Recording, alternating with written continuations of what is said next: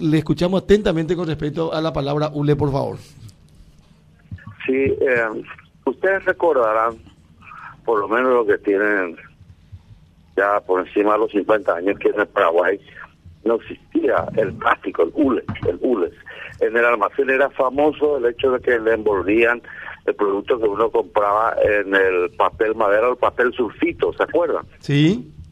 Bueno, entra en el, Para- entra en el Paraguay el ULE y sobre todo en el, en interior del país no existía un sistema de recolección de basuras. La, la gente normalmente hacía un pozo en el fondo del patio y ahí tiraban las basuras. Cuando estaba medio lleno lo enterraba y hacía otro pozo. Ese era el sistema. Eso yo les puedo hablar con propiedad porque crecí en Barrero Grande. Y ese era el sistema en casa, como de todas las, todos los vecinos.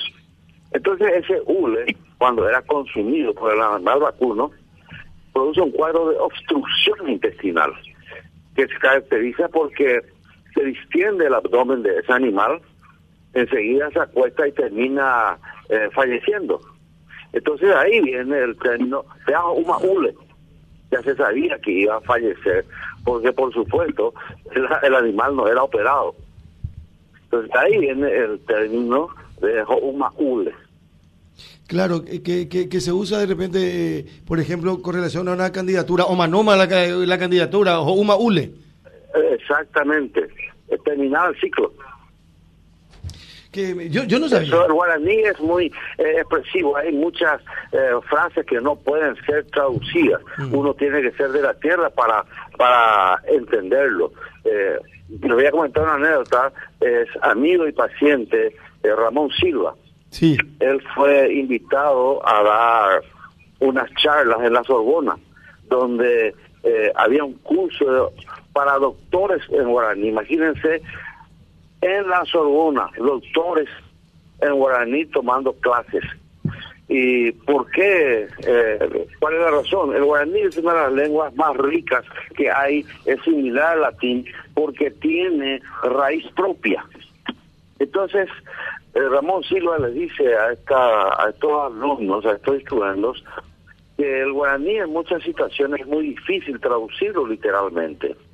Y se inicia la discusión y un ruso le dice, pero eso es imposible, es una lengua rica con raíz propia y tiene que ser bien traducida. Y se inició la discusión. Entonces, para cortarlo, le dice Ramón Silva, bueno, tradúcame esto. Y ahí le dice, ajaya carebe, ajá, ya carebe. Allá, ajaya carebe, Je, aye pilla, je. ja o pivo verá, ambos busca mi salomo. Una contradicción, Entonces, pero que... ajaya carebe O no pío puede verá. Pero ¿cómo puede correr el desnudo brillante y decir ambos busca mi salomo? Él estaba desnudo. Solo el guaraní puede hacer eso. o el yopará en este caso, ¿verdad? Sí, cierto. Doctor, Pues, eh, te grafica, de- eh, aparte de ULE, recién, perdón, recién escuchábamos, eh, volvíamos a escuchar lo que conversábamos ayer con Juan Carlos Galaverna, y cuando le preguntamos la concertación, él dice, ah, ahí. Ujú. Y eso no tiene, o sea, eh, a ella ahí eh, veo poco, no le No veo, veo. bien, eh, una cosa así, es verdad.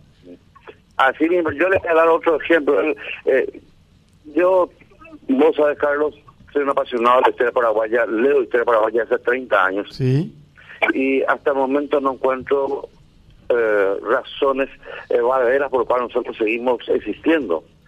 En enero de 1869 echan, entran los aliados en Asunción. Eh, 152 buques mercantes estaban en la bahía para iniciar el proceso de saqueo de la ciudad. Eh, llega la noche y prende las chozas para que el saqueo pueda continuar. En marzo de ese año llega el conde de Ir, el genocida. Mm.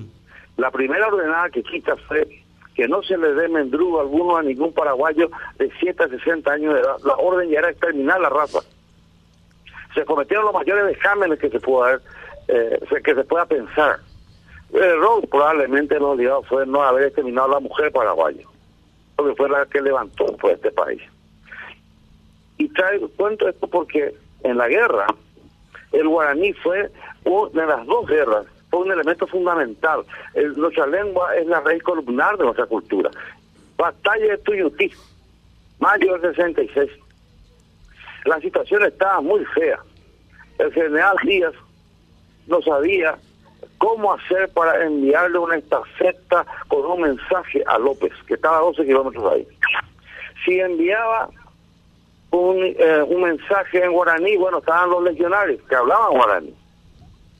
No era seguro. Si enviaba algo escrito, mucho menor, mucho menos. Entonces le envía un mensaje cifrado en guaraní. El estafeta este logra llegar junto a López. Y el mensaje al presentarse a López fue el siguiente. Hakula Cuarajé.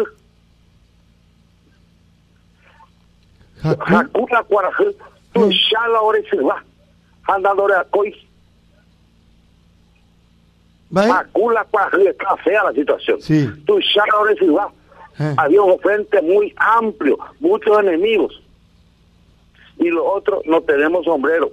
Le pe- pedía ayuda, refuerzo a López.